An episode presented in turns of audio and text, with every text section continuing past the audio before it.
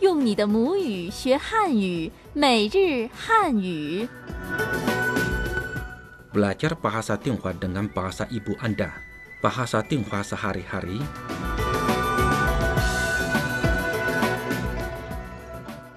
巴萨定华 sehari-hari pelajaran ke-20 Berbicara tentang pasar barang bekas Apa kabar saudara pendengar? Taja hao Kita berjumpa kembali dalam acara Bahasa Tionghoa sehari-hari Saya pengasuh acara ini Wang Lei Dan saya Jeps, 大家好。 Dalam pelajaran yang lalu, kita telah belajar bagaimana membeli buah-buahan di pasar terdekat Bisa nggak kata-kata yang kita pelajari kemarin diulangi? Pertama, bagaimana mengatakan apakah jeruk ini manis? Oke, itu gampang. 这橘子甜吗？这橘子甜吗？橘子 artinya jeruk, Ya, dan 甜 artinya manis. tian. Kalau saya mau tanya 1 kilogram berapa harganya, bagaimana mengatakannya dalam bahasa Mandarin? Anda bisa bilang 多少钱一公斤？多少钱一公斤？多少钱 berapa harganya?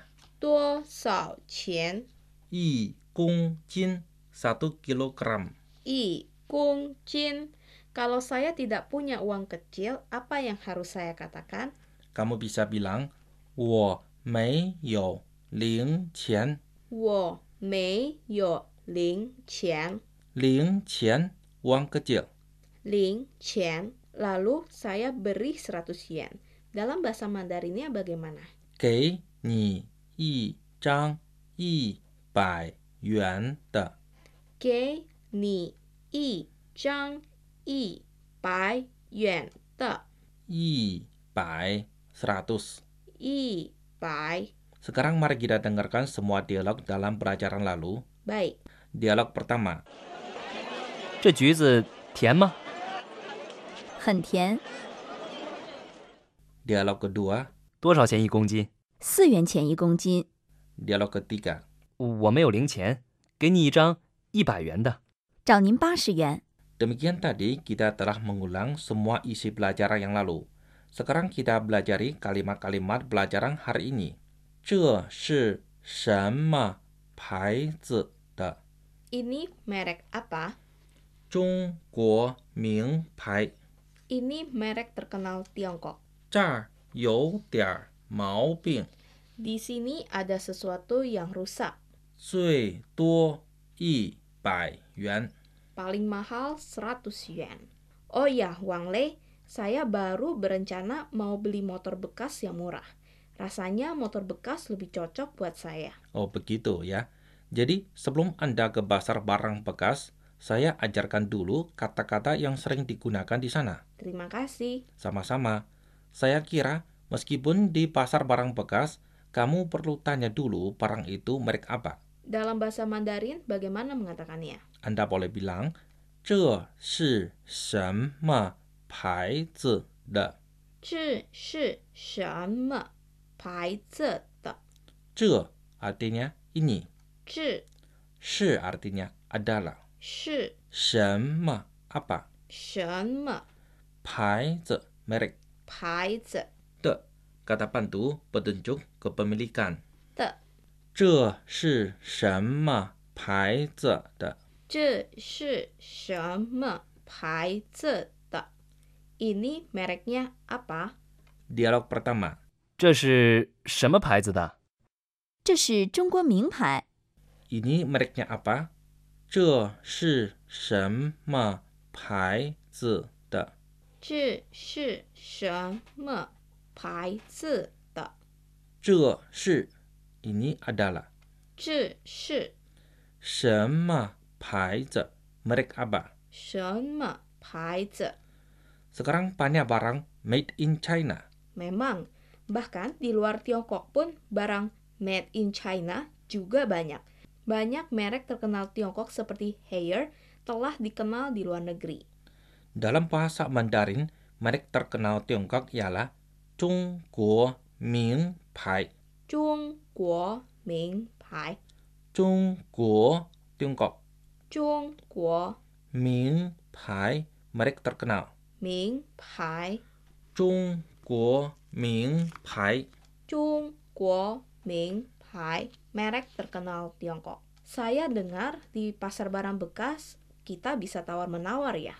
Ya, tapi ada caranya. Misalnya, Anda bisa melihat barangnya dengan cermat dan mencari-cari kekurangannya. Jadi Anda bisa bilang kepada penjual, "Char you dia mau ping." Char, yo, diar, mau, bing. Char artinya sini. Char, You yaitu ada. yo, Dian sedikit. tian, Mau ping artinya ada kekurangan atau kerusakan. mau, bing. Char you dia mau ping. Char, yo, diar, mau, bing. Di sini ada yang rusak sedikit, Dialog kedua. 这儿有点毛病，我马上可以修好。 tapi penjual itu bilang ini adalah kerusakan kecil. Ia bisa segera memperbaikinya. Kalau saya mau mengatakan paling banyak 100 yuan ya. Bahasa Mandarinnya bagaimana? Anda boleh mengatakan 最多一百元， Cui tuo i bai yuan. 最多 paling banyak atau paling mahal. Cui tuo 一百元 seratus yuan， i bai yuan. 最多一百元。 Cui tuo i bai yuan. Paling mahal 100 yuan. Dialog ketiga. 你要多少钱？太贵了，你说多少钱？最多一百元。 Dalam dialog tadi, pembeli bertanya kepada penjual berapa harga yang ditawarnya.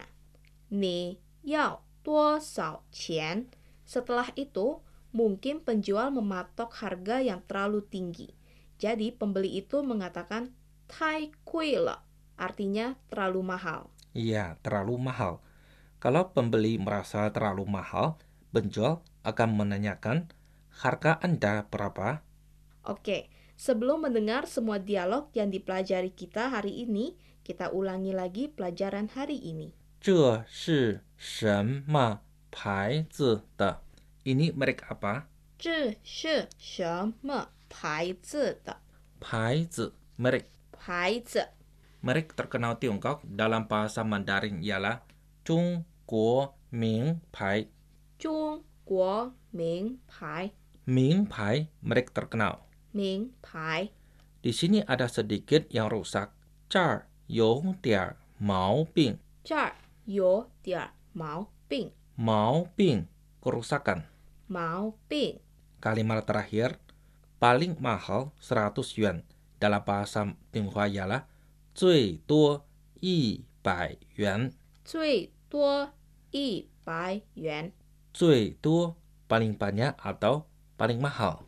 最多。Sekarang mari kita bersama-sama dengarkan Puspa Ragam Kebudayaan Tiongkok hari ini. Puspa Rakam Kebudayaan Tiongkok untuk hari ini. Di sejumlah pasar di Tiongkok, barang-barang tertentu harganya bisa ditawar. Hal yang harus diperhatikan ketika tawar-menawar adalah sebagai berikut. Pertama, jangan mengungkapkan kebutuhan Anda yang sebenarnya. Ketika berbelanja, Anda harus mengesankan bahwa Anda hanya sedang melihat-lihat saja. Sesudah membandingkan harta benda dengan penjual yang berbeda, anda pasti dapat membeli barang yang bagus dengan harga murah. Kedua, Anda sedapat mungkin menunjukkan kekurangan barang itu. Produk apapun tidak mungkin sempurna. Sebagaimana mestinya, apa yang disebut di atas hanya cocok dilakukan di pasar. Produk di mall dan supermarket biasanya punya harga tetap. Oke, sampai di sini berakhirlah pelajaran untuk hari ini. Sama seperti biasa, ada sebuah kuis untuk para pendengar. Bagaimana Anda mengatakan ini mereknya apa dalam bahasa Tionghoa? Kirimkan jawaban Anda ke alamat email kami di indo@cri.com.cn. Saya ulangi indo@cri.com.cn. Untuk mendapatkan informasi lebih banyak, silakan mengunjungi situs web kami indonesian.cri.cn. Saya Wang Lei, sampai jumpa dalam kesempatan lain. Sampai jumpa.